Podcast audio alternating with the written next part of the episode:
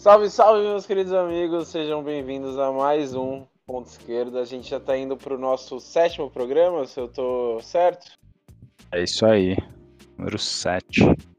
É isso aí, nosso programa quinzenal, agora bem definido. Toda semana eu erro falando semanal, toda semana. Quinzenal, a cada 15 dias estamos aqui para debater os assuntos que estão acontecendo aí no momento, relacionados à política, a futebol. Então vamos às apresentações, a escalação de hoje. Estamos desfalcados de um dos nossos titulares, mas temos o Matheus, o brabo. Muito boa noite, um salve para todo mundo aí que está nos acompanhando, nossa audiência rotativa. Parabéns aos nossos amigos palmeirenses, né? Campeões paulistas, campeões do Covidão. É isso, vamos para mais um programa aí. É isso, meu bom. Já que você falou de Campeonato Paulista, vamos falar com o Marinho, mano. Como que você tá, meu bom? Pois é, velho.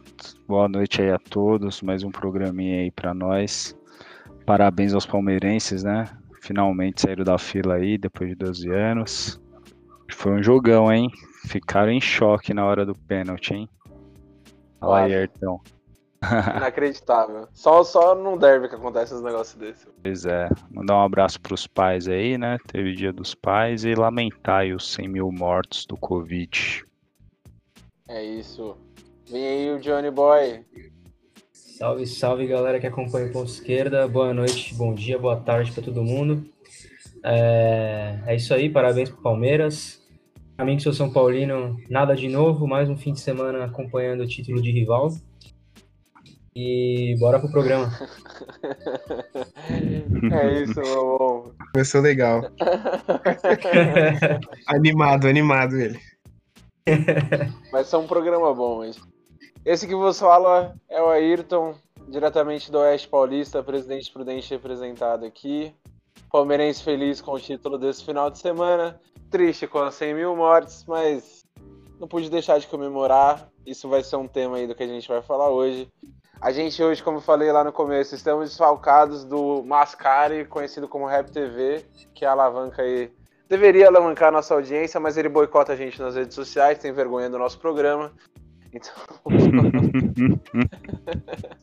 então, brincadeiras à parte aí, será vamos para. Será que pode citar o Rap TV aqui no ponto esquerda? Não vai dar Já que ele não tá aqui, já que ele não tá aqui, não vai se defender, é isso mesmo. Foda-se. é isso, meus queridos. Roda a vinheta que vai começar essa parada aí. Ponto esquerda. É, rolê em Alphaville, almoço com Milton Neves. Já viram que esse podcast começa com influencer já. Alô, Gil, é nóis, caralho. Aquele imbecil que vocês viram. Eita desgraça. A galera acha que esse antifascista é Power Ranger, cara. Você escolhe uma cor e você virou ele. Está no ar a Rádio Libertadora, mano. Eu vou falar pra vocês que eu sou gay, muito gay, gamado no adulto Ney. É isso, o maior homem vivo do futebol brasileiro, ó. Parece o governo americano, acabou de entrar na conversa. O Obama, o Obama vendo o webcam agora. É. Do nada um now recording. já parou de gravar essa parada aí? Hoje a gente vai dividir o programa em duas partes, mano. A gente vai falar uma parte aí sobre política, um blocão sobre política e um blocão sobre futebol, em vez de colocar um negócio ali no meio. Acho que os negócios do futebol estão muito envolvidos com políticas, acho que faz sentido a gente manter aquela estrutura política de futebol que a gente gosta.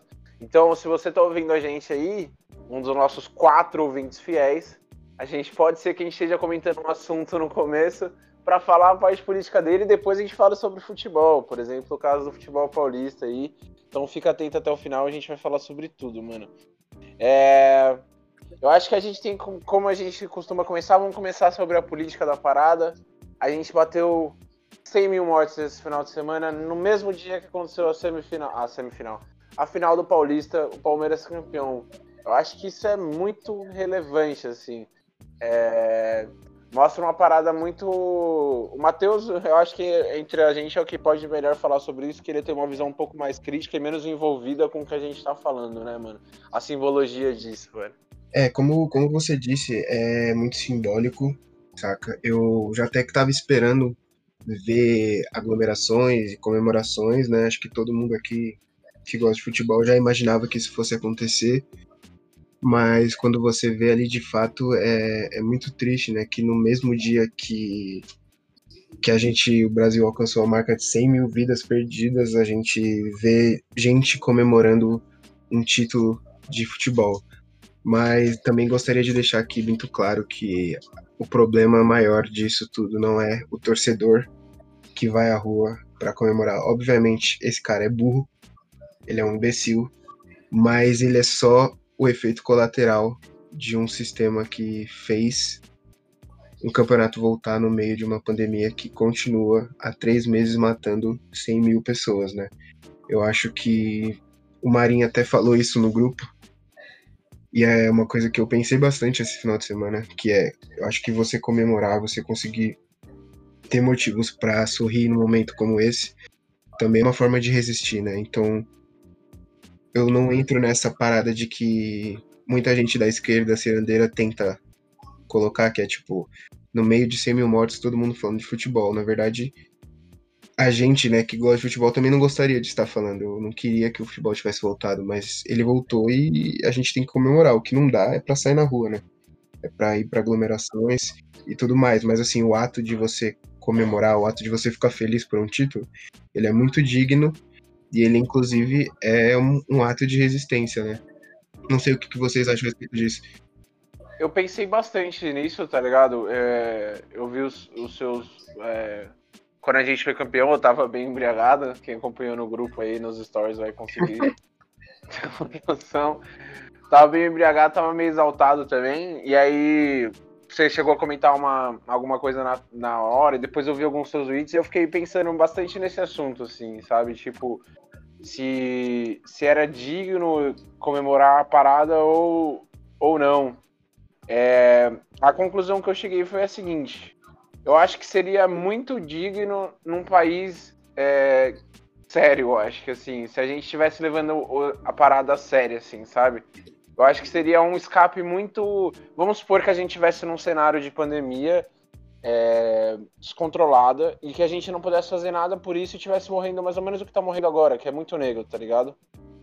Só que a gente tivesse um país sério, mano, que tipo, o nosso governante fosse um líder de verdade e ele tomasse atitudes para evitar a gente se aglomerar pra caralho, tipo, mostrar para a população que é séria e mesmo assim a gente estivesse tendo casos de mortes, o que não é o caso. A gente tá tendo muita morte por causa que a gente não fez uma não tratou bem, não lidou bem com a é, pandemia. É, não teve uma, uma contenção de danos real, não teve um, um para você parar a pandemia, foi tudo muito a gente não teve uma liderança principal desde o começo, foi sempre ali, né, a vibe da gripezinha e tal.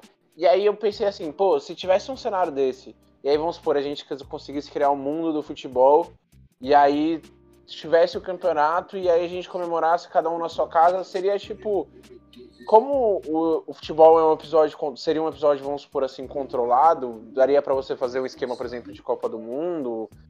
Seria. Eu acho que faria muito sentido.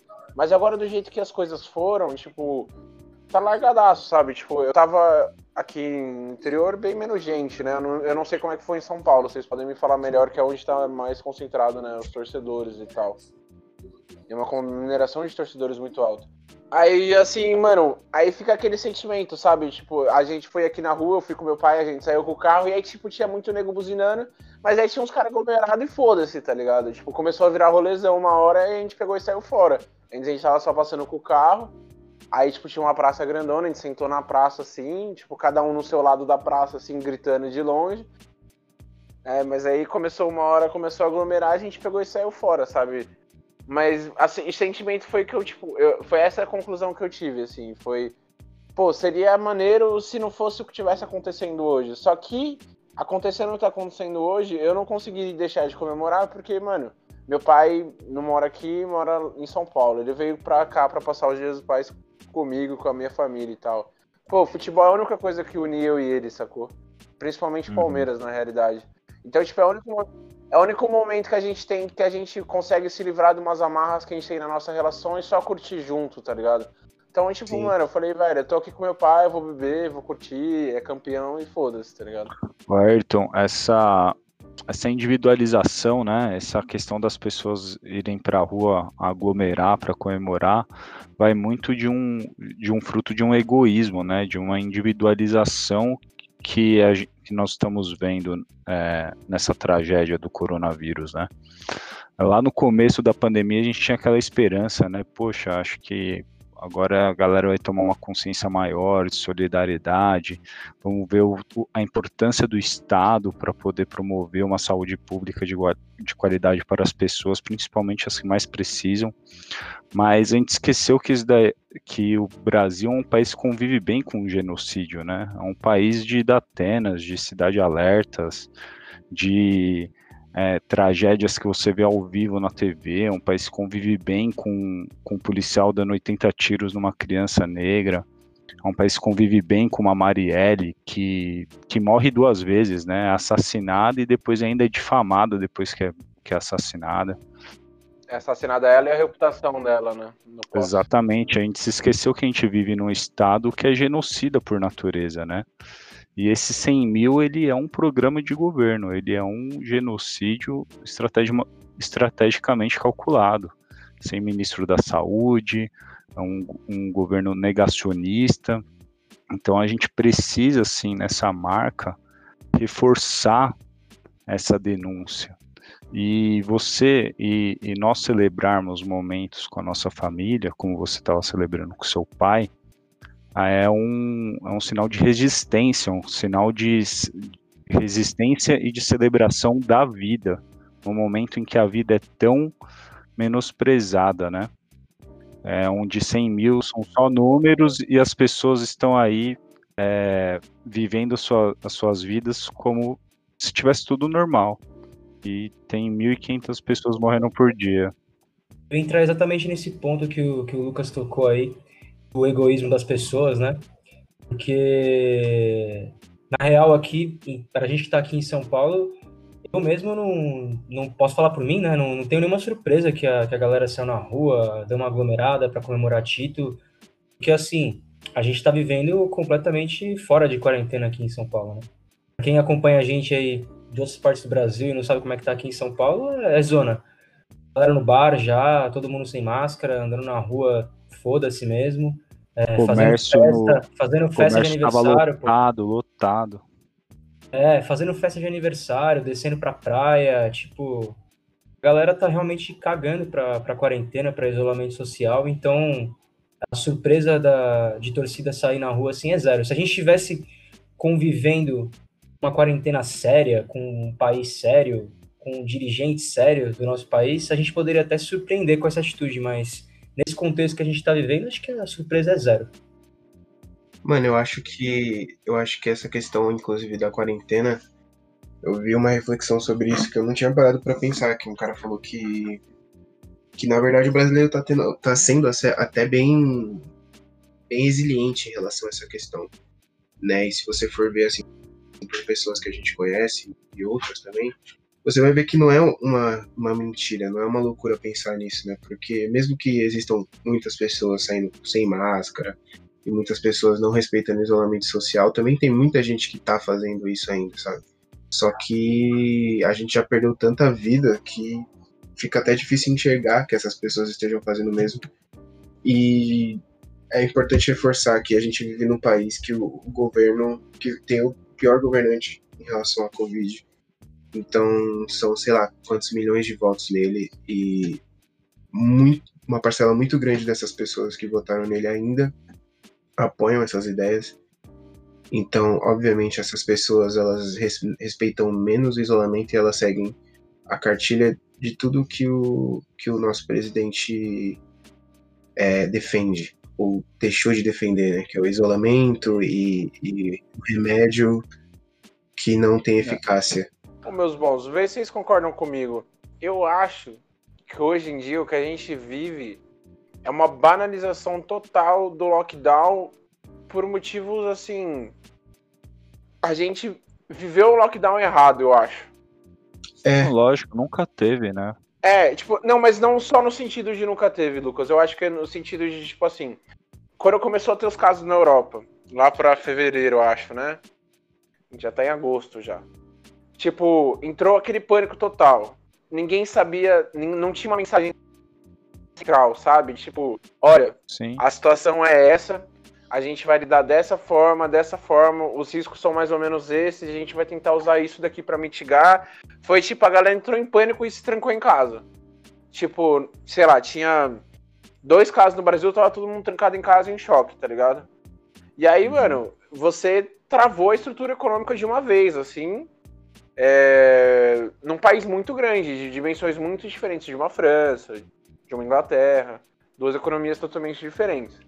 Se tivesse, eu acho, uma, uma mensagem né, é, forte desde o começo de como a gente ia lidar com as coisas, olha, a gente vai, por exemplo, testagem em massa, a gente vai controlando como a, a, a, o Covid está começando a se espalhar. Porque não adianta você fechar tudo no começo, quando ninguém tinha caso nenhum. Aí na hora que começou a ter caso pra caralho, ninguém mais aguenta ficar em casa, o Mas comerciante é tá falindo. o Ayrton, não ter, ter- é, é uma ausência de política, de estratégia, justamente, e, e isso, e essa ausência, ela foi proposital. sim. Você teve primeiro um ministro que defendia o isolamento social e foi substituído, outro que foi contra a, a cloroquina e também foi substituído. Esse primeiro-ministro aí também, o Luiz Henrique Mandetta, que muita gente chupa muito ele hoje, e provavelmente ele vai ganhar algum cargo político aí nas próximas eleições. Ele, na minha opinião, ele, ele era, só era bom porque ele contrariava o Bolsonaro e pra gente isso era muito legal. Mas, mas, se você, mas se você for pegar, ele não propôs um plano, que nem eu tô falando aqui agora. Não, sim, mas ele só, tipo, só falou o bom senso, tá ligado? Ele foi Ele- midiático, na minha opinião. Ele, tipo, falou o que a galera queria ouvir, menos os apoiadores do Bolsonaro, sabe? Os 70%, que os 70% queria ouvir, ele falou, sabe? Sem propor Eu uma não- solução real. Eu não acho que ele foi midiático, eu acho só que ele fez o que tinha que ser feito ali. As recomendações da OMS, tá ligado? E, e, tipo, e esse era o óbvio.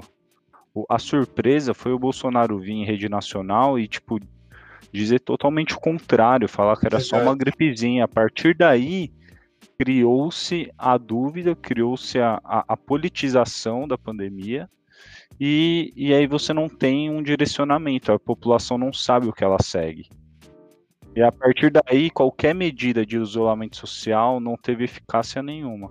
Sim, e eles manipularam muito bem também tudo quanto é dado, né? Então, ah, 100 mil mortos, mas, pô, o Brasil é um país enorme. Se for comparar com o número da França, é parecido. E não é, né? Mas, assim, tipo, se você vai falar com o tiozão do WhatsApp, essa é uma verdade.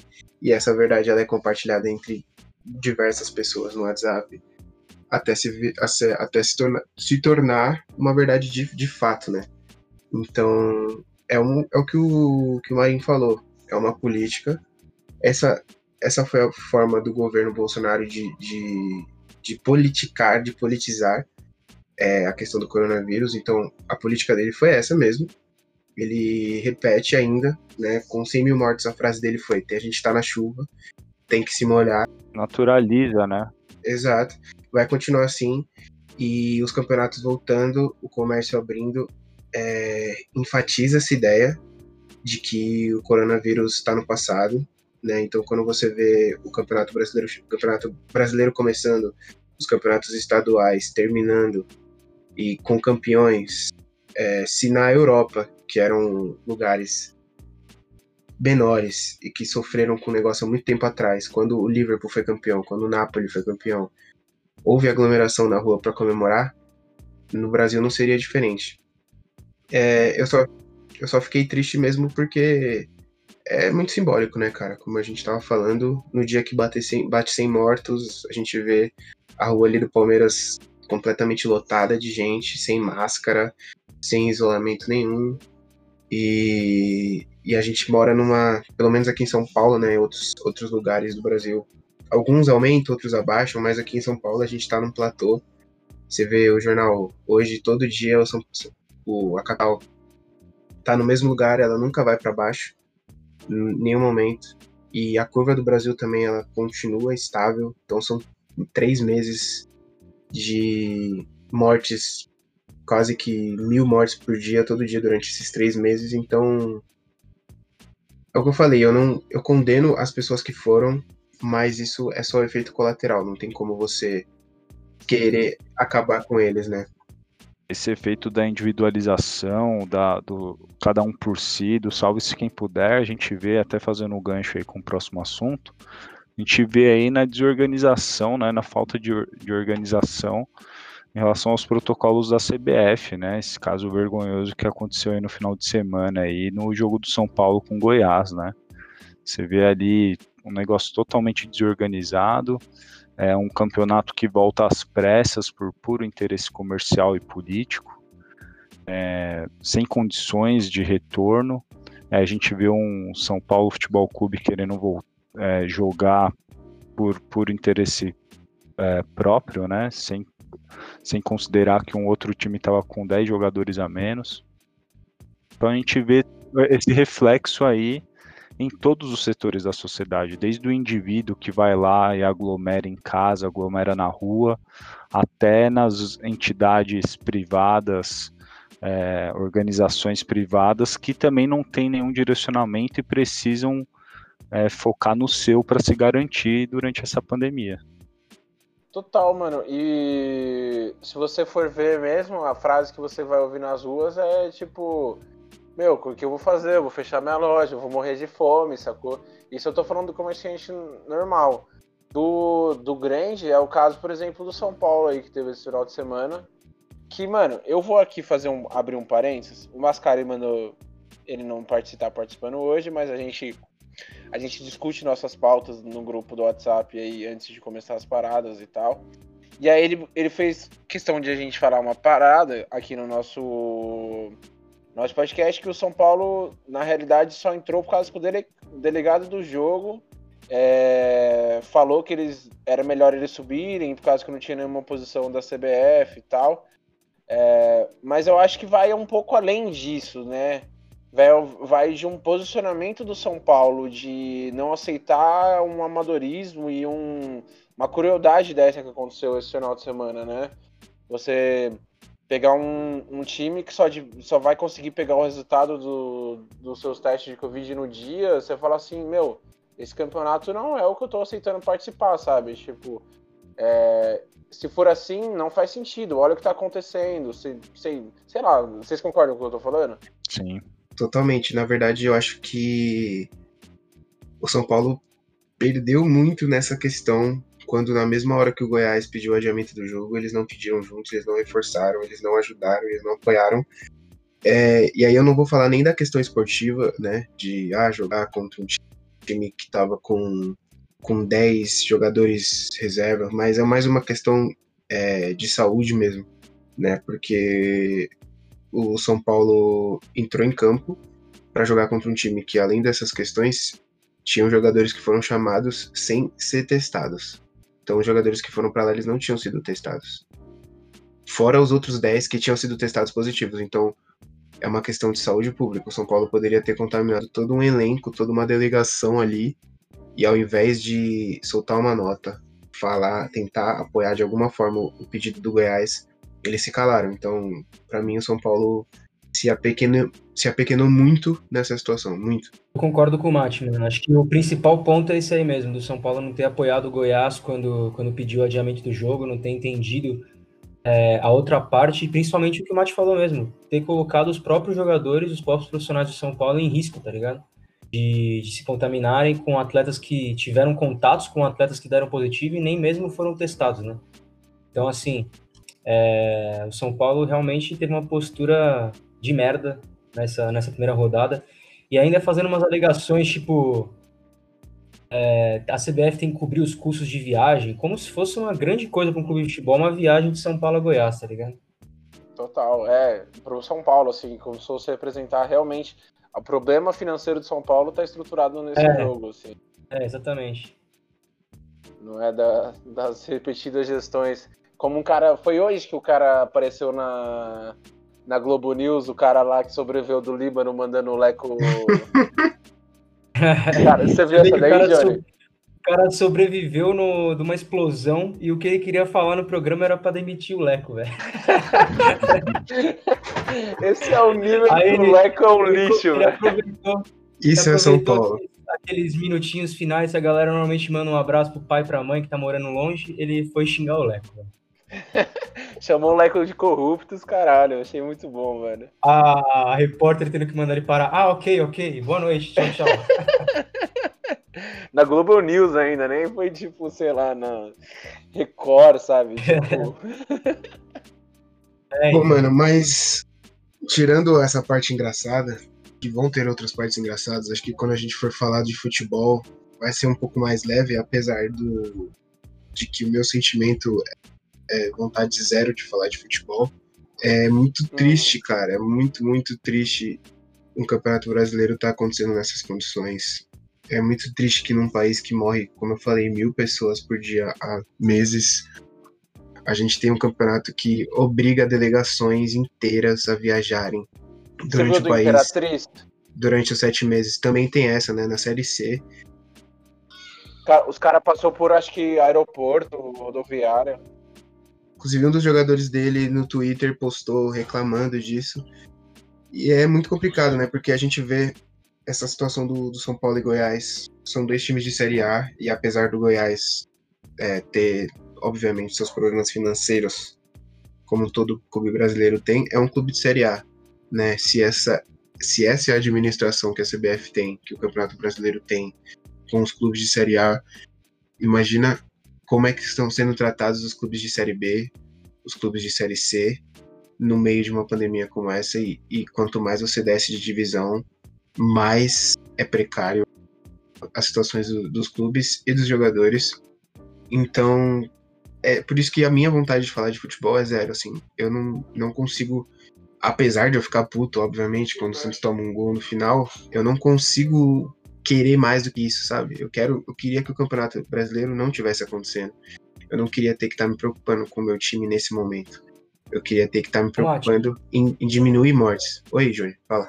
É, O que, que você acha, mano, da questão da imprensa nesse sentido, né, que você estava comentando da, da Série B, da Série C, que a gente teria que olhar para esses, pra esses menores também. Eu concordo pra caralho com você. Tipo, eu não vejo na, na grande mídia, nos grandes programas esportivos, um mínimo de discussão sobre isso, tá ligado? É, abordar o sofrimento do, desses clubes menores, em como tá sendo feito os protocolos aqui, entre aspas. É, se não tem protocolo decente nem na Série A, imagina na Série B e na Série C. Mas a grande imprensa não está abordando nada disso, eles estão simplesmente focando no que está no que tá acontecendo, focando na Série A, focando nos campeonatos estaduais, focando nos clubes grandes e tocando as pautas, tá ligado? Eu acho que a- a- tinha que ter um pouco de responsabilidade também da, da grande mídia, principalmente esportiva, para colocar também isso no torcedor, porque a gente tá falando do torcedor Com lá atrás, que o torcedor tá convivendo com, a, com as mesmas notícias, com os mesmos programas, com a vida normal. Então, para ele também tá natural. Se você na rua e comemorar, entendeu? Quer dizer, a, a mídia acho que tinha que ter um papel importante nisso. O que, que você acha? Cara, eu acho que na- o que a mídia tá fazendo, na verdade, é propaganda. Quando você vai, no, vai ver o jogo, você vê o cara falando, ó, mas as bolas estão sendo higienizadas com álcool gel. Ah, mas a Federação Paulista cumpriu todos os, os requisitos, os protocolos, sei lá o que, que eles falam. Isso pra mim é uma propaganda. Não é uma informação.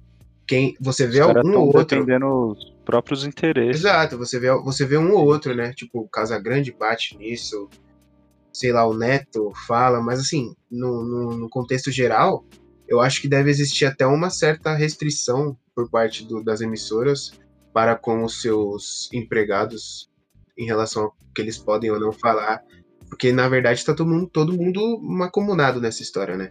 Então, pra mim, existe uma propaganda. A Globo precisa passar jogo porque a Viva é patrocinador, Itaú é patrocinador, Fox Sport precisa deixar o, o, o Benjamin Bach no ar, precisa deixar o André Rizek no ar, tem um monte de patrocinador patrocinando esse pro, esses programas aí. Então os caras tocam a vida, os caras também estão, tipo, defendendo os próprios interesses, tá ligado? Se isso aqui fosse um Sim. país sério, tava todo mundo junto, mas é isso, mano. É, estamos acostumados a vi- conviver com a, com a morte. Tá todo mundo anestesiado. É cada um por si aqui no Brasil e a gente tá acostumado com isso já. Se eu pudesse passar uma mensagem para quem tá ouvindo a gente, é não se sinta culpado por torcer pelo seu time, já que ele tá jogando, mas se sinta na obrigação de cobrar os responsáveis por isso estar tá acontecendo. Não deveria estar tá acontecendo. É, a única coisa é não deixe, não, não deixe, não deixe de esquecer que nós estamos vivendo uma situação grave. Então, é, viva a sua vida, proteja quem você ama, sua família, seus pais, os mais velhos, aqueles que vieram antes de, é, de vocês. É, não se esqueça disso e fortaleçam a sua comunidade. Procure saber quem quem está precisando de ajuda, se solidarize, lembre que estamos nessa pandemia, então evite riscos. Né? Não precisa deixar de, de viver, de celebrar, de até, sei lá, se ele não mora com seus pais, de vê-los, mas não se exponha a riscos, não se aglomere, não viva como se tivesse tudo normal. Lembre-se que está acontecendo isso, não, não simplesmente, tipo, liga o foda-se e esqueça como a gente está vendo as pessoas simplesmente esquecendo e normalizando isso, porque não é um negócio normal. É isso, proteja a sua comunidade, que é a única coisa que a gente pode realmente fazer, né, mano? Pra gente resistir, é a vida. Falando sobre futebol agora, tivemos, né? Eu falei para vocês no começo que a gente ia revisitar alguns assuntos para poder falar só sobre a parte de futebol, mano. O Palmeiras ser campeão, meus queridos. Chupa o Marinho, velho. o jogo virou. O jogo virou finalmente, mano. Oh, mas eu fiquei muito bravo que a gente foi campeão e não ganhou um jogo, velho. Muito bravo, mano. Falei, não é possível, velho. Vocês foram campeão sem ganhar clássico, velho. Vocês não ganharam nenhum clássico. Nenhum Caraca, clássico, mano. É bizarro. Ridículo. A gente fez um gol e acho que tomou dois. Até o São Paulo ganhou o clássico nesse Paulista, velho. De quem? De quem? De, de quem? De quem? Fala pra eles, fala pra eles. Do Santástico. Que tomou o gol do Janderson e do Everaldo, hein? Só o Santos mesmo. Num jogo só. Num jogo do Pato só. também. Do Pato Dois também, do né? Pablo. Do Pablo. Nossa. Ah, foi o Pablo, é verdade. Pior ainda. Dois. Falta de um foi dois. Mano, vocês acham o Santos um candidato a ficar perto do Z4 esse ano? Que o Santos é incaível, né, velho? Sempre quando você acha que o Santos Santos, sempre quando você acha que o Santos vai cair, termina no G4, velho. Impressionante. Cara, eu ainda acho que pode aparecer um moleque do nada, velho. Ainda pode aparecer algum garoto do nada no Santos aí estragando. Os caras são muito sortudos, velho. Cara, eu acho que assim, o Santos tá, tá seguindo a risca a cartilha do, do rebaixamento, né? É problema. Cruzerando? Nos diretores, né? Presidente, o presidente é um bosta, não, não aparece. E aí isso faz com que a gente tenha menos força na CBF e aí impacta nas decisões. É, e aí impacta nas decisões de, de escolha de árbitro e tudo mais. Então você está seguindo a risca. Mas se você for ver o time. Ih, tá falando sobre elenco... arbitragem por quê, irmão? Tá chorando antes? Não, cara. Vai cryo? Vai cryo ou só arrombado? Não, pô, mas assim, questão de. Questão de, de VAR, por exemplo. O Santos teve o, o gol aí do, do, do Bragantino. Teve uma certa polêmica que eu não vou entrar nesse mérito, porque o Santos provavelmente não jogou o que deveria jogar para ganhar do Bragantino. Mas teve uma certa polêmica. Então, tipo, quando o árbitro, por mais que ele não tem que roubar, né, não tem que favorecer, mas se ele vai na sua casa, se ele vai na Vila Belmiro, se ele vai no Allianz, e ele não respeita o, o, o mandante, vamos dizer assim, alguma coisa tá errada, sabe? E isso acaba impactando se você perde força política dentro da CBF. Acho que o Johnny pode até falar mais do que eu a respeito, a respeito disso. Mas, falando, voltando pro Santos, eu acho que o Santos não tem um, um time pior do que cinco ou seis times da, da, ali da, do Campeonato Brasileiro. Tem três caras que acho. são muito acima da média, que é o Marinho, o Soteudo e o Sanches. Tem o Pituca o Veríssimo, na verdade, é o mais acima da média, mas tem o Pituca. E eu acho que dá pra conseguir um, um, uma Sul-Americana. Inclusive, eu acho que a aposta no Cuca é pensando nisso, pensando em não cair mesmo. Porra, mas aí tem que ver como é que vai acertar o time. Sul-Americana aqui no Brasil é quem não for rebaixado tá na Sul-Americana já. É, velho. Libertadores é G8, né, pô? É, velho. Pelo amor de Deus. Sul-Americana aqui, se o Santos não cair, ele tá na Sul-Americana, com certeza. É, mano, então, é porque eu tenho eu ainda tenho o conceito de que sei lá, o, Z, o G4 é G4. Eu não sei lá, o Campeonato Brasileiro tá tão bosta que eu nem sei É. o que falar. Mano, ó, se liga, eu, eu tive uma ideia aqui enquanto a gente tava conversando, e eu não sei se vocês vão concordar, mas eu acho que seria divertido, pra, até pra gente poder revisitar isso lá no final do brasileiro. A Uhum. gente fazer um, a gente fazer um bolãozinho aqui do nosso do nosso G4, o nosso R4, mas eu é Z4, né, que fala. Z4, Pô, mano, o Z4 eu não sei se eu consigo, velho. Eu preciso ver o time ruim, mano. Olha a intimidade do Ayrton. R4. chu- chuta chuta 4 aí, depois foda-se. tipo, Chuta 4 você acha que é O Matheus tá, tá bom de chute mesmo, né? É. É, No último programa o Matheus acertou tudo, impressionante, velho. Não, São Paulo passa com tranquilidade, favorito. 3x2 Atenção aí, Mirassol. galera. Atenção aí, quem tá ouvindo a gente aí. O Matheus vai fazer a aposta. Pode botar tudo o contrário na Bet 365 lá que você vai ganhar uma grana. posso, posso dar meu G4 aqui? Não, posso dar aí, meu calma G4 aí. aqui? Calma, calma, pera aí, deixa, vamos, vamos definir as paradas aqui. A gente vai definir um G4, um R4 aí, os quatro rebaixados, e a gente vai definir um campeão de cada um. Aí a gente vai revisitar isso quando acabar o Campeonato Brasileiro. E eu acho que quem ganhar, ganha, deveria ganhar uma caixinha de cerveja de cada um aqui, mano. Eu acho que é justo. Mas tem que acertar todos. Justo, justo. Não, campe- campeão três pontos, acertou um do G4, um ponto pra cada um, acertou um do R4, um ponto pra cada um. O que vocês acham? Eu acho legal e a gente podia abrir para os nossos seguidores mandarem a, a opção deles também. E se ganhar, a gente dá algum prêmio aí. Que a gente pensa Exato. depois. Ganhou o nhoque do. Ganhou o nhoque do Ayrton, hein? Cortina da Record. Eu dou, dou um pacote de nhoque pra quem ganhar. Se não for eu, aí. Se for eu, eu faço pra eu comer também, foda-se. então fica postado uma caixa, uma caixa de cerveja, vai? Pode ser? Pode ser, de Demorou. Então, bora que bora. Então quem quer começar aí? Eu vou de Galo do Sampaoli, campeão. Ô, louco, hein? Olha só. É, Flamengo, Palmeiras e. Difícil, mas eu acho que o Inter. O Inter. Atlético, Flamengo, Palmeiras e Inter. E o Z4 é Atlético Goianiense, ahn, Ceará, Fluminense e Curitiba. Louco, o Fluminense cai então, finalmente? Ele paga? Esse ano vai, velho. Paga a Série B?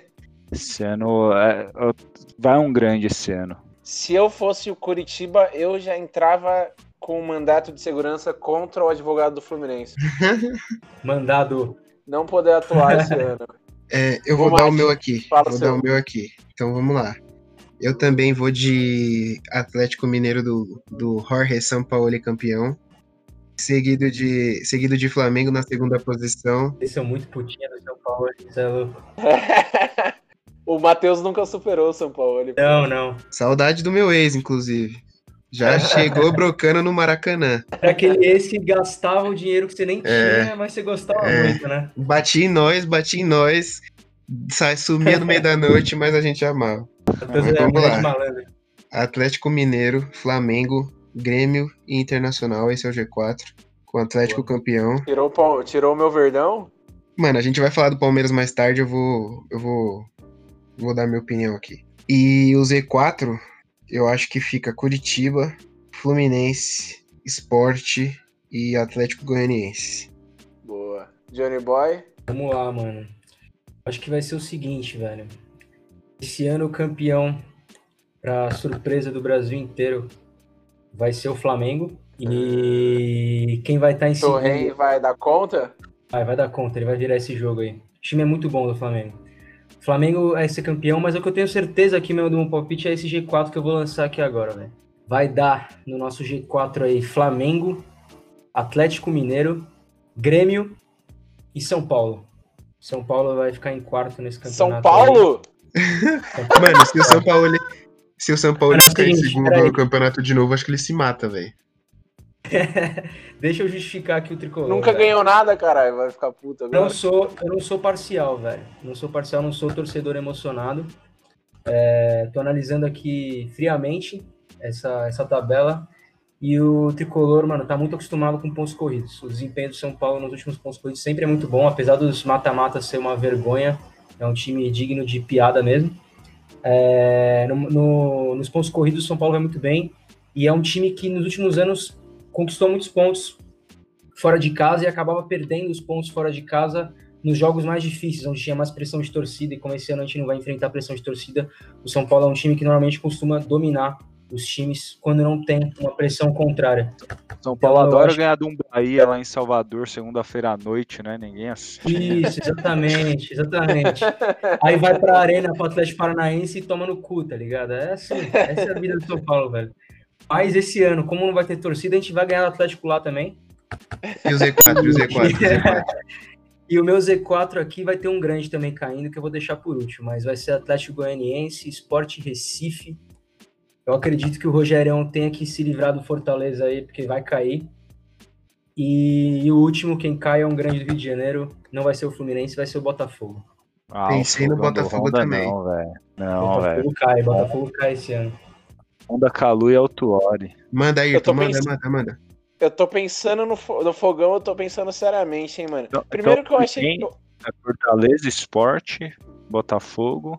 Atlético Goianiense. Mano, eu fiquei pensando aqui bastante. Eu, eu fiquei, mano, primeiro muito surpreso que dois de três tiraram o Palmeiras do G4. A gente não tá fora do G4 desde 2015. Não, 2014 foi a última vez que a gente foi fora do G4. Agora, cuzão, chegou a hora. É. Eu não vou ser clubista nessa análise e por isso eu vou colocar. Graças ao Santos, vocês estão desde 2014, porque era pra ter caído em 2014. Não vamos falar sobre isso agora, esse é assunto de outro programa. É, mas Everton Ribeiro, tamo junto pra sempre. Everton Ribeiro não, o- como é que chama? O Thiago Ribeiro. Thiago Thiago Ribeiro. Tamo junto pra sempre. É, o meu campeão real, eu acho que é o Verdão, velho. Juro pra vocês, mano. Verdão do Ju- Pô fechou? Do Pô fechou. Eu acho que o Pô fechou vai ganhar o brasileiro, mano. Acredita De no verdade. projeto. A Libertadores não ganha, eu acho que ele vai tentar ganhar o brasileiro. Eu acho que a gente, mano. Eu, eu, eu vejo evoluindo pra isso real. Eu acho que a gente vai surpreender. Não é, não é zoeira. Eu acho que a gente tá tão desacreditado esse ano que talvez a gente ganhe, velho. Mas aí o G4, eu vou colocar o Flamengo. Eu vou colocar. Aí eu acho que vocês vão discutir comigo. Eu acho que eu vou colocar o, o, o Grêmio e o Internacional, mano. Não vou colocar o Atlético Mineiro. O que, que vocês veem nesse internacional do Cudê aí que não consegue vencer o Renato Gaúcho? Competitivo, velho. Mano, tá Competitivo. começando, o trabalho que vai começar. Até o fim do Ah, ano, os caras Tem elenco crescer muito. bom, tem umas peças boas. Eu, eu já não acredito muito no Grêmio, velho. Você acha? Acho que o Grêmio esse ano vai dar uma caída, velho. O Renato tá pilhadaço. né? O Renato tá pilhadaço É. esse ano. É, então acho que ele vai tentar ganhar o brasileiro mas- esse ano, mano. Mas não tem muito material humano, né, velho, o Grêmio. Bom, pro meu Z4, eu vou colocar o esporte, mano. O esporte Recife, eu acho. Vai ser um milagre se ele não cair. Fez, o- fez o pior campeonato pernambucano da história. Mas caiu, foi pra última rodada podendo cair. Podendo cair, tipo, se não cair vai ser muito surpresa. Eu acho que quem cai também cai o Atlético Goianiense. Vocês colocaram o Ceará, né? Eu, eu falei Ceará. Não coloquei Ah, Ceará, não. É, o Ceará, assim, o jogo que eu vi foi o da final da Copa do Nordeste, Ceará e Bahia. E o Ceará, mano, botou a- o Bahia pra mamar, velho. Eu não sei se no brasileiro vai se manter isso, né? É só um jogo, é dois jogos na real, né? Mas o que jogou mais o Ceará e tem o Fernando Praz, pra mim eu acho muito relevante. Vai cair o Curitiba, eu acho, Atlético Goianiense, Esporte, e eu acho que cai o ah, Fluminense ou Botafogo? Fluminense, vai. Fluminense. Fala o Santão aí É pra zica reversa. Eu quero trocar. Troca o meu Fluminense pelo Santos. Já era. Ó, Meu Santos, que é pra, pra dar zica reversa. Ninguém, ninguém acha que o Corinthians vai cair? Não, você é louco. O Thiago Nunes, na minha opinião, tá fazendo um bom trabalho pós-pandemia, mano. O time do Corinthians Ixi, Vai ter tá. um monte de pênalti. Vai ter um monte de pênalti esse ano aí pro Corinthians. Não vai Ah, cair, não. o, Jô, o, Jô, o, Jô, o Jô não deixa cair, não, nem fudendo. O Jô e o Cássio, né, velho? É, o Jô e o Cássio não É. deixam cair nem fudendo. O e o Fagner, velho. O Jô, o Cássio e o Fagner não deixam cair nem fudendo, mano. É isso. Tomara que a minha zica reversa funcione, meu bom. O que vocês acham aí do. O que vocês acham do Bragantino nesse campeonato? Pô, eu acho que o Bragantino vai lutar na parte de baixo. Posso estar enganado. Você acha? Não sei se tem força pra brigar na parte de cima. Parte de baixo que eu digo é do décimo pra baixo. Eu tô nessa dúvida também se briga na metade de baixo ou na metade O de cima pra Bragantino fica uma- entre décimo segundo e oitavo ali. Não cai, mas não vai brigar por Libertadores, não. Quer dizer, se bem que hoje brigar por Libertadores é estar no, É, no décimo oitavo. lugar, né? Então, Não sei, eu acho que não cai, não. Mas também não vai, não vai Ninguém passar colocou o. Goiás no Z4? Mano, eu ia colocar o Goiás e esqueci. Mas não sei, eu acho que o Goiás briga também. Mas eu vou deixar o meu Z4 com o Santos, que é pra É, dar não, zica agora a gente já fez. Agora a gente já. Não, você não pode colocar o Santos. Você não colocou na primeira, já era, meu irmão. Não, já é. Quem, quem escolhe não é Cara, você. O Z4 é O meu. cara não quer, ele não quer fuder a zica reversa nem fudendo, né? Não, Quatro é- não, o, o não. Z4 é meu, o Santos vai cair sim. Mas eu achei da hora o palpite, o palpite do Curitiba aí, velho. Não tinha pegado o Curitiba aqui na tabela. Acho que o Curitiba é, um, é uma boa aposta pra cair também, na Ó, moral. eu acho que a gente tem vários. A gente tem mais candidato a Z4 do que a G4, velho. É, então, tem muito time ruim. Você vê que esse brasileiro vai ser bom pra caralho, né? Vai, vai ser ótimo. Delícia. Você vai assistir futebol na pandemia e Mais, mais fácil falar o G4 que o Z4, meu. E o do Mascari? Do Mascari. O Mascari ele vai colocar a certeza que o São Paulo campeão. Se o Johnny botou o São Paulo no quarto lugar, o Mascari coloca como campeão. O Mascari é muito mais São Paulino que o Johnny. Ele não tá aqui hoje, eu posso falar. Como o Mas- o Mascarenhas não gosta do Nordeste, ele vai botar todos do- do Nordeste no Z4. tá liberada a difamação? Tá liberada a difamação, velho. Ascari precisando entrar aí com processo contra o Lucas, mano. Tamo junto. Grande Milton Neves aqui. O Mascari vai perder a carteirinha do, do MS MST depois desse, desse comentário do Marinho aí, mano. Os caras vão procurar esse Mascari- áudio. Os caras vão procurar esse áudio. Tá vendo? Esse comunista safado. Na realidade, eu odeio o Nordeste. Ele vai perder as duas carteirinhas dele, a do MST e a carteirinha de torcedor oficial de todos os clubes também.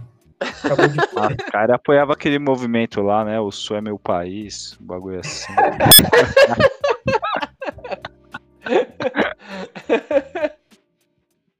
É verdade, ô Mate, você que é mais amigo do Masca, é verdade que ele é fã de rap acústico? Muito fã. sabendo isso. Muito fã, muito fã. Maior entusiasta que existe. Se você for ver lá os créditos, ele tá no meio, mano. Apesar de ele não estar participando do programa, o Mascari vai lançar o palpite dele agora. Salve, salve, meus amigos ouvintes do Ponta Esquerda. Essa semana não estive presente no debate por outros compromissos, mas tô aqui nesse bolão, nesse debate aqui, para trazer o meu ponto de vista, minha aposta para o nosso bolão. Já começo aqui com o G4. É, eu aposto no Flamengo campeão, obviamente, com Atlético Mineiro, Grêmio Internacional formando o G4. E o nosso, a nossa zona de rebaixamento, a minha zona de rebaixamento, eu acredito que teremos Ceará, Atlético Goianiense, Vasco e Esporte Recife. Esporte Recife, colocaria ali o, o, o Goiás, mas eu vou de Esporte Recife, então essa é a minha zona de rebaixamento também. Forte abraço e tamo junto! Mas enfim, eu queria mandar um salve pro, pro Luiz Pedro, nosso amigo Luiz Pedro, que foi quem suge- sugeriu essa pauta na semana, no, no último podcast que a gente gravou. Mas como estava um pouco longe do, do, do Campeonato Brasileiro, a gente decidiu guardar. E também deixar pra galera aí que, que faz pergunta, que a- a gente tem é um podcast pequeno, mas tem uma galera entusiasta, Temos bons amigos. que a gente nunca joga as perguntas fora, são todas guardadas. Todas guardadas. Sim, As total. perguntas todas serão aproveitadas, coleguinhas. Tamo junto. E mandem mais sempre. É isso. Segue a gente lá, hein? Ah, distribui pros amiguinhos, posta no Stories, ajuda nós. Vamos fortalecer aí o nossa comunidade aí sobre futebol e política. E, mano, é. Bons palpites. Vamos ver quem vai ganhar essa caixa de cerveja. Eu mando um pacote de nhoque pra quem ganhar também. Acho que temos. Vai ser complicado, acho que tem muita coisa repetida. Mas, mano, o que não foi repetido, olha lá, gancho do João Kleber aqui, hein, mano. O que não foi repetido foi que Juve e Real Madrid caíram nas oitavas de finais da Champions League, hein, mano. Acho importante a gente Olha, falar, inclu- tipo, inclusive, inclusive, esses palpites aí eu acertei pra caralho, hein? Eu só errei a Juve. De oito classificados, eu acertei sete. Acho que eu acertei os dois, hein? Tá gravado City- isso daí? City e o Lyon. Não, não gravei, tá no meu Twitter, é só ir lá buscar. Eu posso mandar. A gente não falou disso. Twitch dá pra você postar vários e excluir os que não deu certo, né? É, mas eu não faço isso aí, não. E aí, quem ganha, quem ganha a Champions sábado? É domingo, né? Sábado? Sábado? É domingo. Não, pô, é na Eu vi semana que vem ainda. Doidão, velho. Quem 23 ganha de Champions. Eu acho que semifinal ainda, pô. Não, é quartas de final ainda, né? É, pode quartas. É quartas, é quartas. Porra, nada a ver isso aí, velho. que era o Campeonato Paulista. né? Comentário merda, Marinho. Momento sem noção. O Campeonato Paulista foi assim, mano. Jogou quarta de final num dia, no outro já era final já. É que nem o Bahia, você viu? O Bahia todo dia. O Bahia tá jogando todo dia, desde que voltou O o Bahia futebol, joga velho. todo dia, real. Todo dia, desde que voltou o futebol, o Bahia jogou todo dia, mano. E conseguiu perder pro Ceará, mano. E de verdade, o Ceará botou o Bahia pra mamar, velho. Eu vi o segundo jogo. Eu vi o segundo jogo, não teve graça o jogo. O Bahia não conseguiu ameaçar o Ceará, velho. Acho que o Ceará vai, vai penar no Brasileirão. A- até o esporte eu acho que vai se estruturar mais durante o campeonato. A gente vai ter aí a, a Champions de novo, né? Já teve no, na sexta agora. E foram jogos muito fodas. Na sexta e no sábado, né? Eu assisti, particularmente, eu assisti o, o Sítio Real. Jogaço. É, por mais que o, que o Real tentasse, o City foi muito, muito superior. Eu acho, eu tinha uma- um palpite que ia ficar entre PSG e Bayern mas eu acho que agora vai ficar entre Bayern e Manchester City. Ou melhor, eles, eles jogam no mesmo lado, né? Não sei. Mas enfim, eu acho que eu acho que vai ficar entre os dois, a Liga dos Campeões. Afinal, eu não sei. É, eles estão na mesma chave, acho, né? Mas mano, na moral, Fala a final aí. Putz, então vai ser Bayern e Atlético de Madrid. Vai ser essa a minha fila. Foda-se. Queria que o Neymar chegasse, mas PSG tá todo fudido. Vai jogar sem Mbappé, do sem Bayern e do Atlético em Maria. Quem é que torce pro Atlético? Não, mas essa Do Atlético. aí, ó, essa aí eu tenho bastante chance de acertar, hein? O Atlético sem Real Madrid e sem Cristiano Ronaldo pode ser que dê certo, hein, velho. Porra, É. velho. Demais, demais. Simeone, né? Simeone merece, hein? Mano, a minha final é PSG e City, velho. Massa também, hein? PSG e City, mano. Mano, é que eu não lembro como é que tem umas chaves, velho. Mas, tipo, o Bayern, na minha opinião, vai chegar numa final, velho. Vai chegar na final o Tá Bayern. no de mesmo lado do velho. City, mano. Então, o Bayern chega. O Real Madrid e o, e o Barcelona estão do mesmo lado, né? Eles podem fazer uma semifinal, não podem? Não, O Real Madrid já saiu, né, meu bom? Nossa. Caralho. Tá, Segundo comentário merda, hein, tá mano. fora do planeta, velho. Pô, me corta aí, corta essa parte. Não vou cortar porra nenhuma. Essa Caralho. parte eu vou botar até no Instagram. Filha da puta. Vai, ô. Falem aí A seus gente tem que- palpites, vai. É um, é um momento boça no bagulho. Tem que criar É, algum momento momento assim, mano. Um momento Pô, os caras não assistiram a. Liga dos Campeões e querem opinar aí, velho. É, e o... Então você bota o Bayern. Vou botar o City junto com você aí também.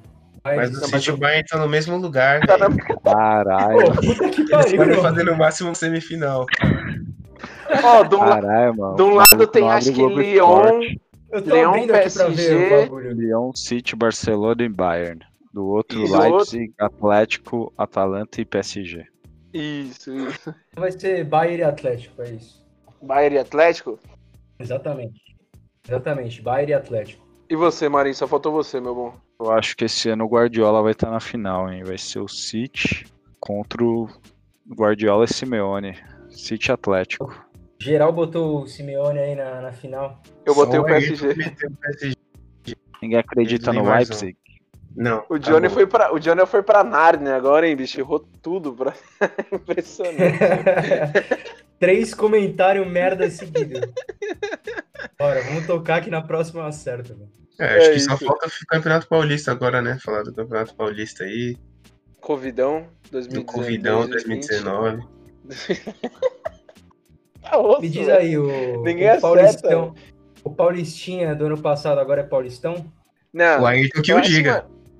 Não, isso daí é conversa de. Conversa de rival, Tá isso daí. Pra caralho, o Felipe Melo comemorou pra caralho. É, O conversa de rival isso daí. isso daí. Aquilo lá foi Paulistinha porque, mano, houve interferência externa, meu parceiro. Mas o campeonato Puta é que importante pra pariu. caralho. O campeonato é importante. O, o, o título do Paulistão de 93 é um dos mais importantes da história do Palmeiras. Mas 2018 tava manchado.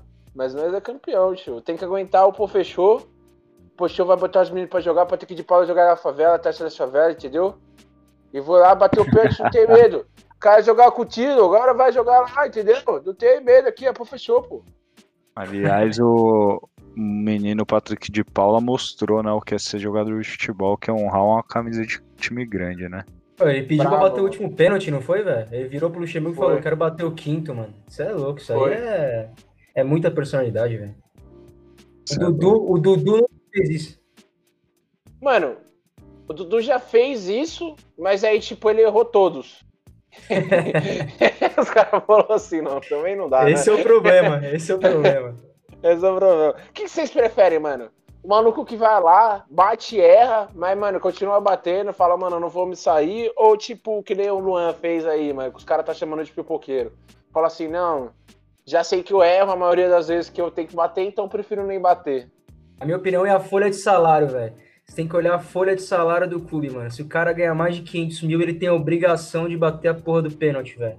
Fim de E outra coisa, mano, quem, quem tá no campo pra fazer gol, que tem finalização boa, tem que bater pênalti, velho. Não tem essa. Tem essa. Ah, mas cara tem, é- zagueiro, tem zagueiro que bate muito bem pênalti, né, mano? Não, Não, o zagueiro beleza, batendo mano. pênalti é uma das melhores coisas do futebol, velho. Mas, Zagueiro mano, bate o- muito bem pênalti, velho. o cara que o cara que chamou a responsa pra abrir a cobrança foi o Michel Macedo, que é reserva, velho, lateral Não, essa direito. foi bizarro. Isso foi bizarro, isso foi bizarro, mano. O reserva do lateral direito bateu o primeiro, primeiro pênalti, mano. Os dois mais Não, importantes é o primeiro e o é. quinto, velho. Na hora que eu vi o Michel Macedo indo pra cobrança, eu falei, mano, o Palmeiras é campeão, velho. A minha opinião é que, tipo assim, se o cara é o, o Luan, ou se o cara é o Dudu, por exemplo, ele tem que bater. Se ele perdeu, ele vai no outro dia e treina até fazer. Tá ligado? Lógico, velho. Não tem essa de tipo, Mano, ah, eu bato mal, eu bato mal. Não. Pênalti é O cara ganha treinamento. pra isso, velho. Pênalti é treinamento. Se você treinar, É você isso vai eu ia É, falar. Eu ia, é isso que eu ia falar, mano. O Dudu, ele bate, ele treina todo dia futebol, mano. Todo dia ele sai da casa dele, ele vai pra um campo de futebol, e ele treina durante, sei lá, 3, 4, 5 horas futebol, mano.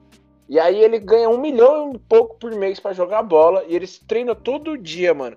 Se- mano, esse cara, ele ganha um milhão por mês, ele tinha que ter um campo de futebol na casa dele, e ele ficar lá treinando pênalti todo dia, até, mano, até ele aprender a bater essa porra desse pênalti, velho. Né? Mano, se o Dudu quiser, se o Dudu quiser, ele consegue contratar um goleiro em tempo integral pra ficar na casa dele só defendendo o pênalti dele quando ele tiver entempeado, mano. E se o critério pariu. for o emo... e se o critério pra não bater for o emocional, a questão da maturidade, mano, o cara não merece ganhar o salário que ele ganha, tá ligado? Sim, Exatamente. É só ver o Patrick de Paula, mano. O moleque pegou contra o goleiro que mais, sei lá, deve ser amedrontador pra bater pênalti nos últimos cinco anos. O cara que mais pega pênalti em decisão.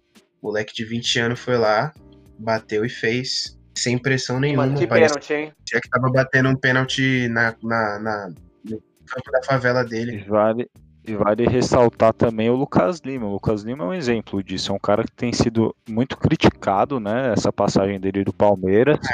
Que se ele, se ele perdesse o pênalti, ele ia ser, mano, execrado, tá ligado? Mais ainda. E mesmo assim, mano, fez jus ao que ele ganha, tá ligado? É o, tik- bateu Bateu mal, né? o TikToker.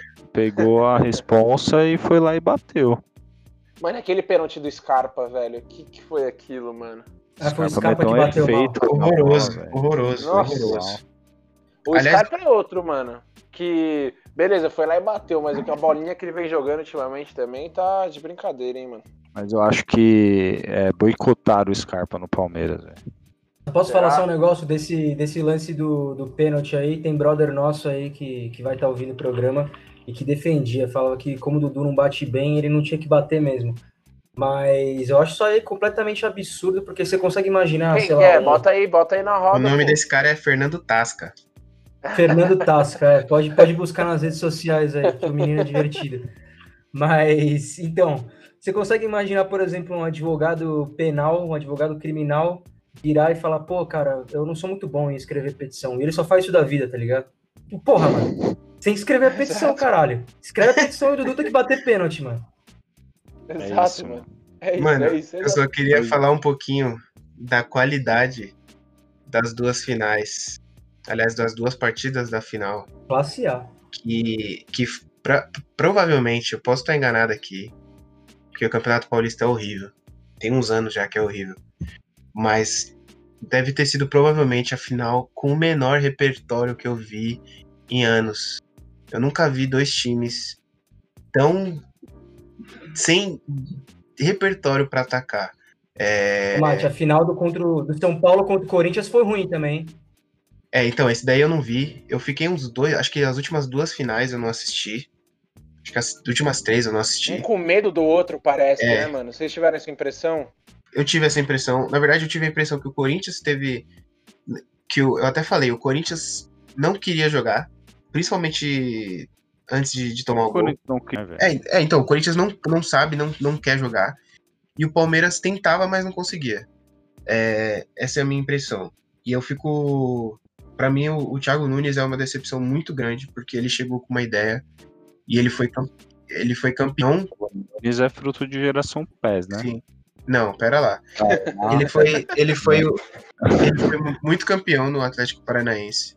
E você pegar o contexto do, do Atlético Paranaense, você tem que entender que ele é um cara muito grande pros caras. Né? Afinal, ele foi campeão da, da Sul-Americana, que é um título a nível ali de Paraná muito grande para eles. E ele veio com, com o Corinthians E a Copa do Brasil, e a Copa do Brasil, exato. E ele veio eliminando o. Flamengo de Jorge Jesus, hein? Sim, sim. E o Grêmio também. E o Grêmio também.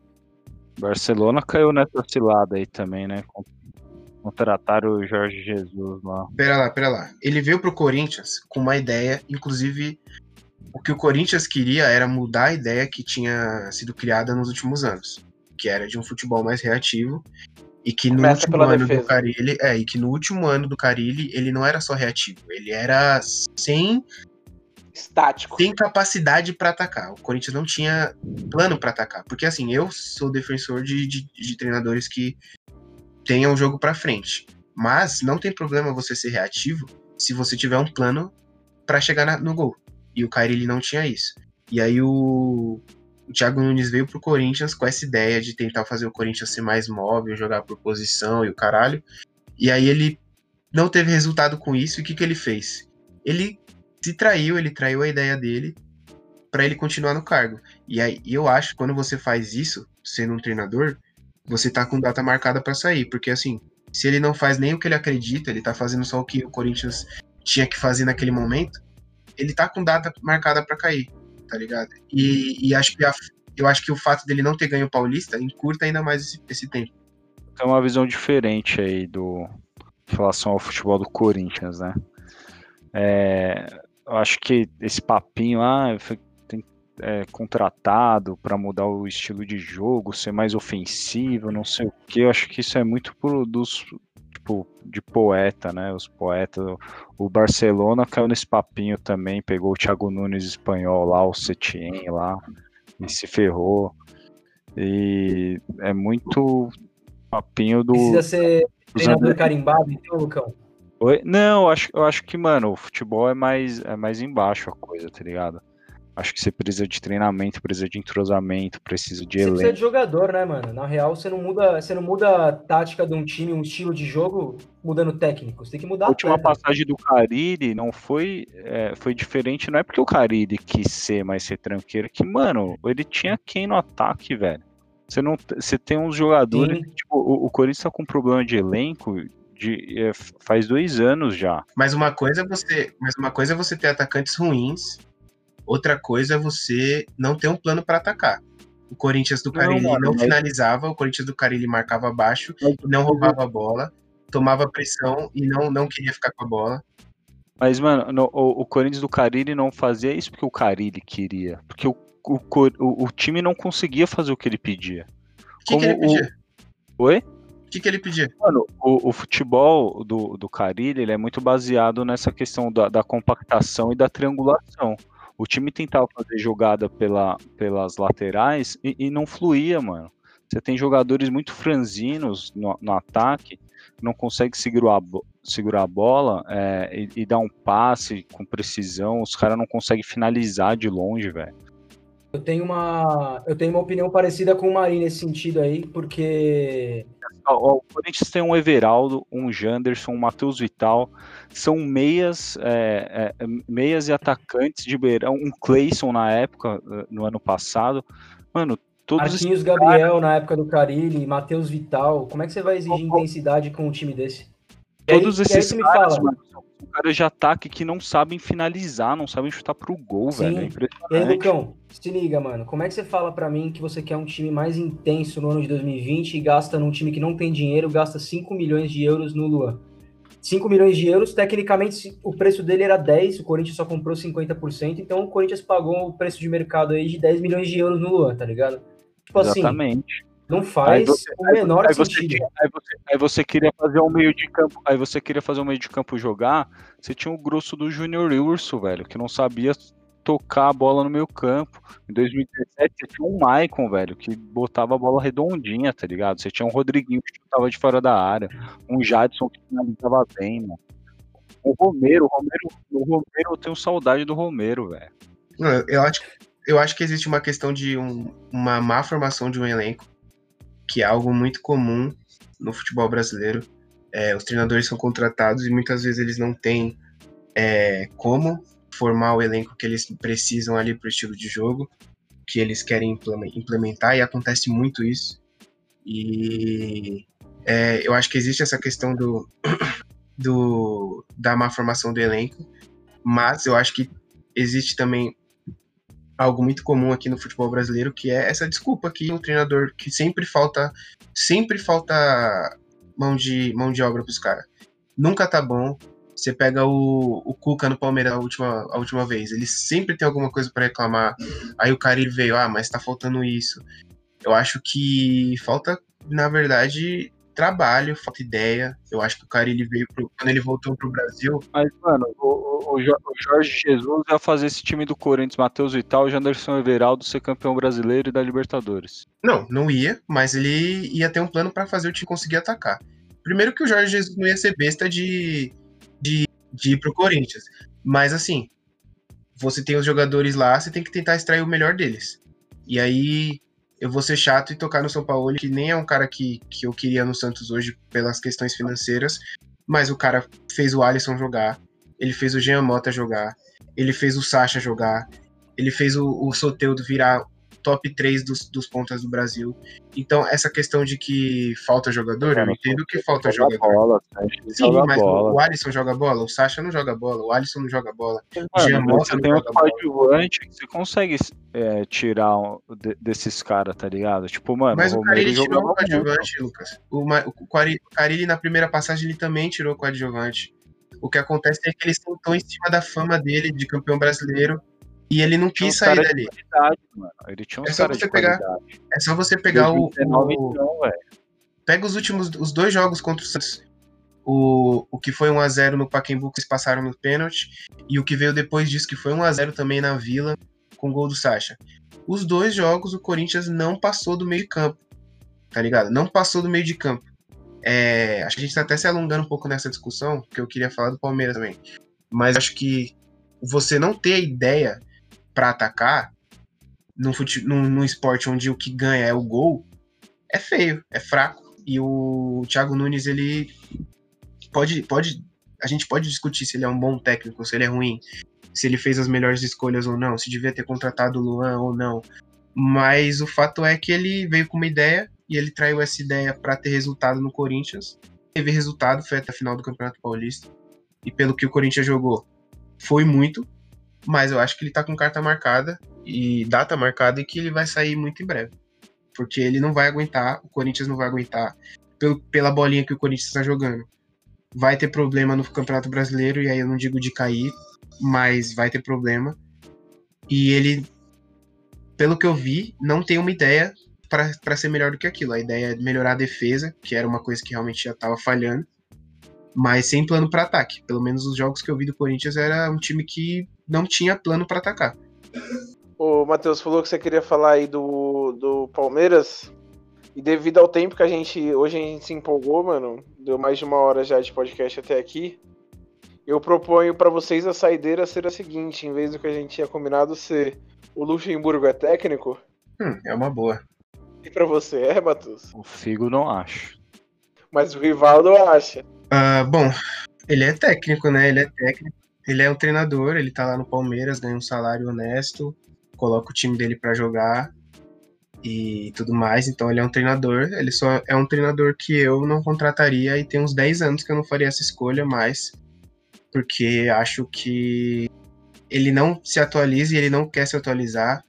É, e ele, esses títulos como Campeonato Paulista, eles reforçam essa ideia de que o Luxemburgo é foda, de que o Luxemburgo é papa títulos. E beleza, ele é papa títulos, mas eu nem lembro qual foi o último título dele que não foi um estadual. Então, isso mostra que já tem um, já tem um bom tempo É, que tem ele bastante tempo. tem um bom tempo já que ele vive do que ele já venceu. Eu acho que Deve ter o brasileiro com o Cruzeiro, né? em 2003 tem, sei lá, É, deve- 200 deve anos. ser Quatro com o Santos. Sim. Não, então, até 2000, e- sei lá, vamos 2008, 2009, ele Até ia ele ir pro Real Madrid, né? Depois que Não, ele voltou não, do Real depois ele Madrid, voltou- caiu. Depois ele voltou pro Santos e foi vice-campeão brasileiro contra o- aquele São Paulo que era impossível e fez um bom trabalho no Palmeiras também. Mas acho que ele, depois do. Quando virou a década, ele virou um treinador que eu. Não, mas ele já, ele já veio um pouco fragilizado pro Palmeiras em 2008. Ele já não era mais o é, Luxemburgo ele já não era mais. Então, eu acho não que assim, mais fodão. por mais que a gente que tem aqui pessoas no grupo, e eu acho que é legal até porque tem opiniões bem diversas, o futebol eh, se moderniza e a profissão de técnico ela precisa ser modernizada também. E aí eu não tô entrando no ponto de formação tática e de 4-4-2 ou 4-3-3 e caralho. Mas o fato é que o Luxemburgo tem ideias ainda muito antigas, né? E, e aí faço a minha crítica ao futebol que o Palmeiras jogou. Inclusive, por isso, por esse motivo, Ayrton, eu acho que o Palmeiras não briga pelo título. Vai brigar pelo, pelo G4 porque, porque é um time forte, é um time que, que tem material humano. Mas o time do Palmeiras também tem muito pouco repertório, é, ataca mal, finaliza pouco. Para um time que tem, se não é a primeira, tá entre as três maiores folhas salariais do país, eu acho muito pouco. E para um técnico do tamanho do Luxemburgo, eu acho muito pouco. Eu acho muito pouco você conseguir olhar para o trabalho do Luxemburgo e falar, pô, ele colocou os moleques para jogar. Realmente é um mérito, mas é um dos poucos méritos. Ele ganhou o Campeonato Paulista, que deve ser o Campeonato Paulista mais escroto da nossa história, no meio de uma pandemia, com que os times do teri- interior perderam metade do seu time, e ele foi ganhar da Ponte Preta de 1 a 0 mesmo que jogando bem, beleza, mas com muita dificuldade. É, não ganhou clássico e não jogou bem em nenhum clássico. É muito pouco. Acho que eu não contrataria o Luxemburgo. Para mim, ele é um treinador histórico é, que mudou padrões aqui no futebol brasileiro, mas tem muitos anos já que ficou obsoleto. Mano, eu coloquei, eu coloquei o Palmeiras porque eu comecei a ver alguns resquícios de futebol que eu achei muito interessante, mano. Por mais que ainda não esteja bom, eu achei que depois que o Dudu saiu, o time deu uma melhorada boa, assim, velho. Eu comecei a ver os caras jogando um pouco mais junto. Eu acho que o Luiz Adriano joga muita bola. Se ele não machucar, ele, ele vai ser o brabo. E eu acho que o, o, Luxemburgo fez umas mudanças ali que surgiram muito efeito, mano. Tipo, ele colocou o Felipe Melo na zaga, que foi, mano, meio como, ah, sei lá, mudou muito, assim. O Felipe Melo parou de atrapalhar o meio de campo, que ele tava lento já, não, não dava pra jogar de volante ali. Só que o nome dele é muito pesado no, no Palmeiras, então ele conseguiu ter essa gestão de elenco de botar o Felipe Melo na zaga e que ele pode ser o titular, o capitão e não atrapalhar mais como ele atrapalhava antes. E ele sai jogando muito bem, né? O, ele conseguiu colocar o Patrick de Paula e o Menino juntos ali no- na volância e os dois moleques jogam muita bola, velho. Então, tipo, os dois juntos ali é um mérito do, do Luxemburgo, não tem como tirar, beleza. Era fazer o óbvio, mas era um óbvio que, mano, fazia muito tempo que ninguém fazia no Palmeiras, mano, apesar de a gente ter uma base muito boa. E por mais que a gente não esteja jogando com meia, ele tá colocando o Scarpa e o Lucas Lima no banco no geral, os três volantes ali conseguem, na minha opinião, eu tô vendo algum resquício, o Ramires tá voltando a jogar bola, Então eu consigo ver um trabalho. Eu tô gostando do trabalho do Luxemburgo. Posso me arrepender muito daqui 10 jogos. O Palmeiras é assim, né? Daqui 10 jogos ele já pode ser o pior técnico do mundo já. Mas é, eu acho que ele ainda tem, mano, uma, uma gasolina para queimar, velho. É, eu acho que o Lucha, mano, ele é o seguinte, ele é um ótimo. Ele é um técnico que, mano, ele mexe muito bem no jogo, tá ligado?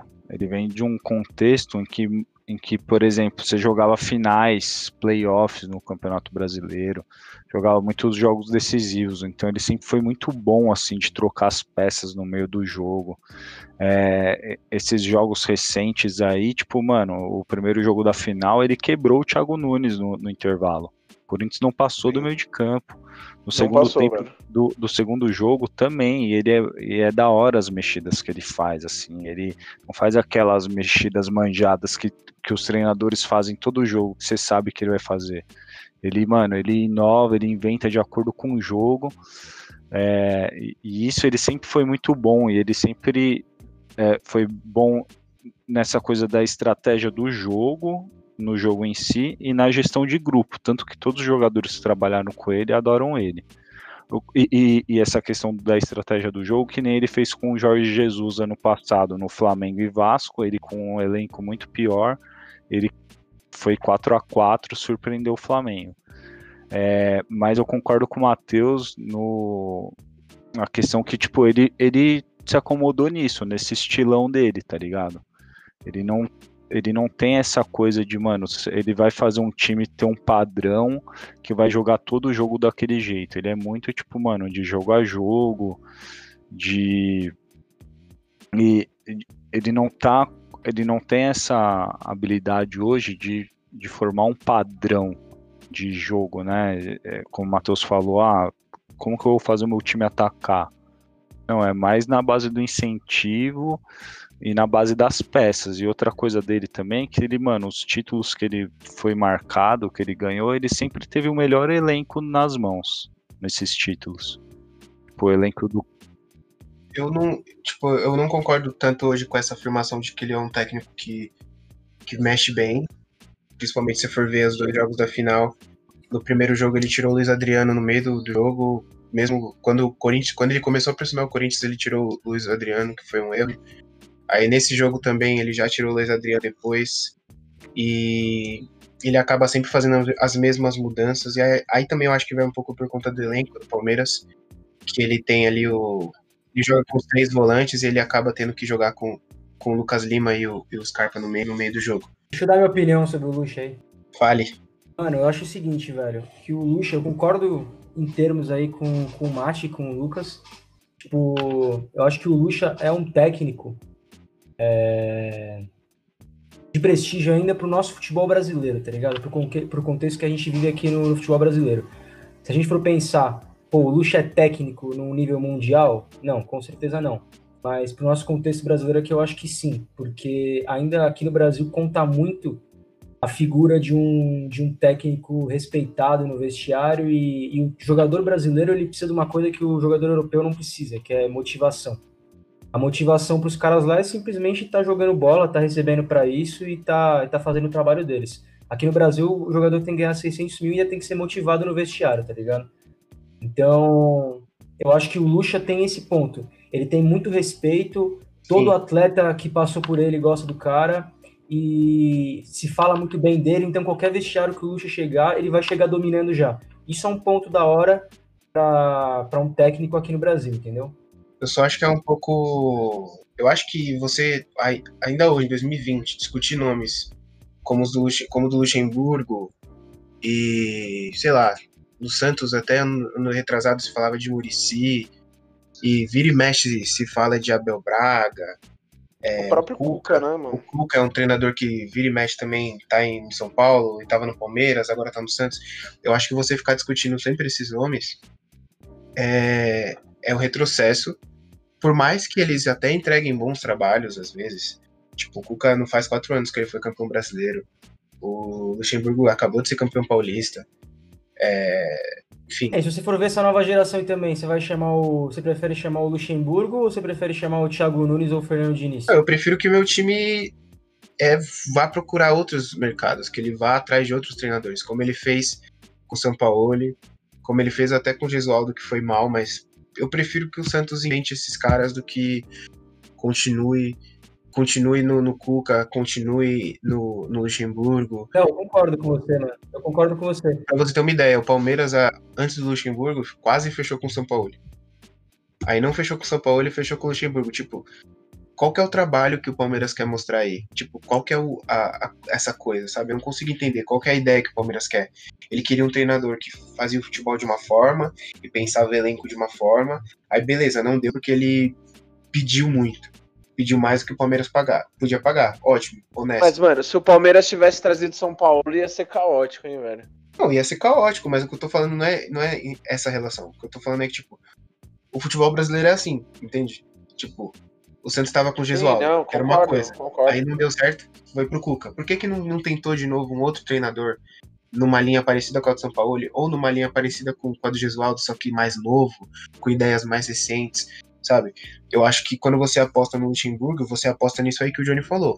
Respaldo, é um cara que é, é escudo para a diretoria. Só que assim, dentro de campo, o Luxemburgo não entrega nada de novo há uns, pelo menos uns 15 anos. O último trabalho que ele entregou alguma coisa nova deve ter sido o Cruzeiro de 2003. No mais, ele teve bons elencos e foi campeão porque é um puta técnico. Ou foi um puta técnico, ainda acho que ele foi, não acho que ele é. Se ele fizer um bom brasileiro, talvez eu, eu mude de opinião. Mas eu acho que quando você aposta no, no Lucha, você aposta no retrocesso do futebol brasileiro, que é essa ideia de que o jogador tem que ser mimado e de que o jogo e que é, tem que ser blindado que a diretoria tem que ser blindada e você acaba esquecendo que o, a parte dentro do campo também é importante. Muito importante. Acho que é isso aí. Acho que é isso aí. É isso. Eu acho que que é isso. Fica, na minha opinião, só meu último comentário. Não é o treinador que eu queria, mas é o que eu tenho, mano. E eu acho que poderia ser pior, velho. Não, com certeza poderia. Mas vamos aos. É... Bom, acho que terminamos aqui. Já tivemos até a nossa saideira já.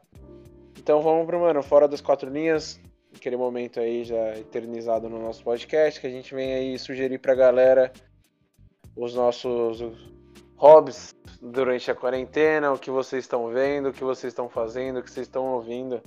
Vamos começar por você, meu querido Amade. Fala pra gente o que você tá fazendo, meu irmão. Mano, é, o meu Fora das Quatro Linhas essa semana vai ser, não vai ser nenhuma sugestão assim de filme, de série. É, eu acho que acabei falando até um pouquinho demais desse episódio. É, a gente tá meio triste. Eu tô particularmente meio triste com essa questão do corona e essa pandemia. É, faz cinco meses já que a gente tá dentro de casa. Quer dizer, não 100% dentro de casa, né?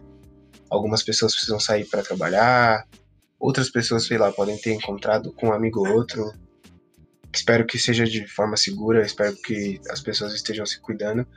Mas eu queria reforçar uma coisa que a gente já, já devem ter falado há muito tempo atrás, mas de da galera consumir dos pequenos comerciantes. Né? A gente tem aqui no grupo um empreendedor, pequeno empreendedor, que é o Ayrton, com, com seu restaurante. É, minha mãe, por exemplo, tem também um pequeno negócio, que é o Chic Baby. É, e nesse momento de pandemia, a gente sabe que muitos estabelecimentos precisaram fechar por, por falta de verba, que é a situação que já não estava fácil, a pandemia deixou ainda mais difícil. Então, meu pedido, na verdade, é esse, para que a galera consuma dos pequenos negócios, das pessoas que vocês gostam, né, dos bares e restaurantes que vocês frequentam.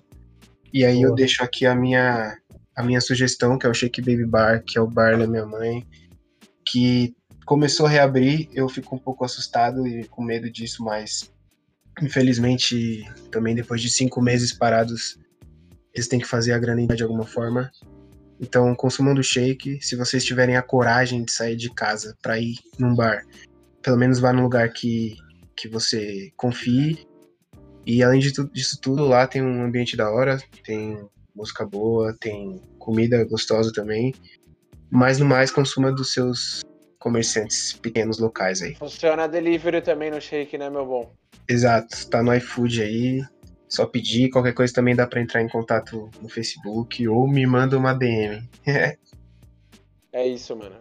Pessoal da, da, da Bresser aí, Moca, região aí, mano, Dá um É salve isso. lá no Shake, dá um salve lá no Shake Baby. Eu tô com um cupom aí que eu comprei naquele programa da Heineken, ansiosíssimo pra poder usar quando acabar essa É isso, desgraça é desse isso. vírus, né? Só, só segue lá no, no Instagram, é arroba shakebabybar, que aí vocês conseguem falar com, com eles também. É isso, Jorge. Boa. Marim, qual que é a programa dos maridos aí, essas, dos grávidos aí essa semana? Cara, várias novidades. É um mundo totalmente novo, velho. Mas então, a minha sugestão essa semana, eu tava com. Sentindo muita saudade, assim, né? De viajar, né, velho? Essa sensação de liberdade. Eu assisti um documentário que foi bastante inspirador nesse sentido aí, que chama Malucos de Estrada 2 Cultura de BR. Que fala sobre essa galera que, mano, cai mesmo na estrada, tá ligado? Os artesão, o que a galera chama de hippie, que fica expondo ali suas artes é, nas cidades brasileiras, né? Como que essa galera vive, o que que essa galera pensa, o que, que eles têm para nos acrescentar, né? A visão que eles têm sobre o sistema, tem muita coisa inspiradora aí. E resgatou um pouquinho dessa coisa da viagem, né? Tipo, vários lugares irados, assim, várias paisagens é, do Brasilzão e, e mostrando um modo de vida simples e, e uns questionamentos, umas reflexões inspiradoras. Foi bem massa esse documentário. Fica a dica aí, tá lá no, no YouTube. Malucos de Estrada 2, Cultura de BR. Maneiro, hein, mano? Johnny, o que que você tá fuçando aí? Mano, eu vou. Vou ser um pouco chato hoje, que eu. Sei lá, não comecei essa semana muito bem também. Na mesma pegada que o Matheus aí, tô meio triste. E só quero. Só quero. A minha dica pra galera é mantenham a quarentena. Respeitem o máximo que vocês conseguirem. Quem puder, quem puder manter, mantenha. É, protejam vocês mesmos, protejam seus amigos, protejam seus familiares, protejam os mais velhos da sua família. E não, não relaxa agora não, tá ligado? A gente tá chegando num momento foda, é, não podemos relaxar, temos que manter foco para não, pra não se fuder todo mundo até o final disso aí, a gente poder, no final das contas, levantar a mão pro céu aí e agradecer pra todo mundo vivo. Mas é isso aí. Boa, Johnny. Boa, mano, bom recado. Realmente a gente não pode relaxar, mano. A minha. Não podemos nos esquecer, velho, daqueles que partiram. Exato, mano. Os 100 mil. Mano, é... a minha dica é um bagulho é... meio antigo já, na real. É que hoje é, é um álbum de música. É. É, mano, o One Day Remains do Walter Bridge, mano, que hoje completa 16 anos, dia 10 de agosto, dia que a gente grava esse podcast. É o primeiro álbum de estúdio da banda, que é a banda da minha vida. O Johnny vai concordar comigo também. E é uma banda muito importante pra gente, a gente já curtiu muitos bons momentos já com esses caras, Melhor banda E- da história, mano. de longe, assim. E. Aí não, boca de leite. É saudosismo puro, mas é isso. A, banda é boa demais. Faz muito parte da nossa história isso aí. Não, é muito. É, é uma banda que representa muito a nossa amizade também, de alguma maneira, né, mano? Tipo, acho que os anos ali, vamos colocar assim, os anos de ouro da nossa amizade, que a gente ficou mais tempo junto, assim, a gente ouvia muito esses caras. E foi uma lembrança muito boa ver eles hoje, ouvir esse álbum de novo. E recomendo aí quem não conhece, ouça, e quem reconhece, já conhece, ouça de novo, que vai ser bom, mano. Vai ser muito da hora, velho. É isso, meus queridos. Eu queria muito agradecer, velho, vocês mais uma vez por ter entrado aí, gravado esse programa com a gente. Quem tá ouvindo a gente, mano, muito obrigado. Vocês três que chegaram até aqui, vocês são os brabos. vocês são os bravos, mano. Acompanha a gente, segue a gente nas redes sociais. É isso. Segue a gente Obrigado no aí. exato. Hoje a gente se Obrigado animou, aí, velho. galera. Obrigado aí por terem ficado até, até agora e terem ouvido a gente falar pra caralho. Tenha uma ótima semana aí e se cuide. É isso, velho. Segue lá, arroba ponto esquerda 3, divulga pros seus amiguinhos, segue a gente aí no Spotify, no player que você estiver ouvindo. Muito provavelmente esse programa a gente vai tentar colocar no YouTube. Se não tá no YouTube, o próximo vai estar. Tá. E, mano, é isso. Tamo juntasso. Falou! Valeu, rapaziada. Se cuidem.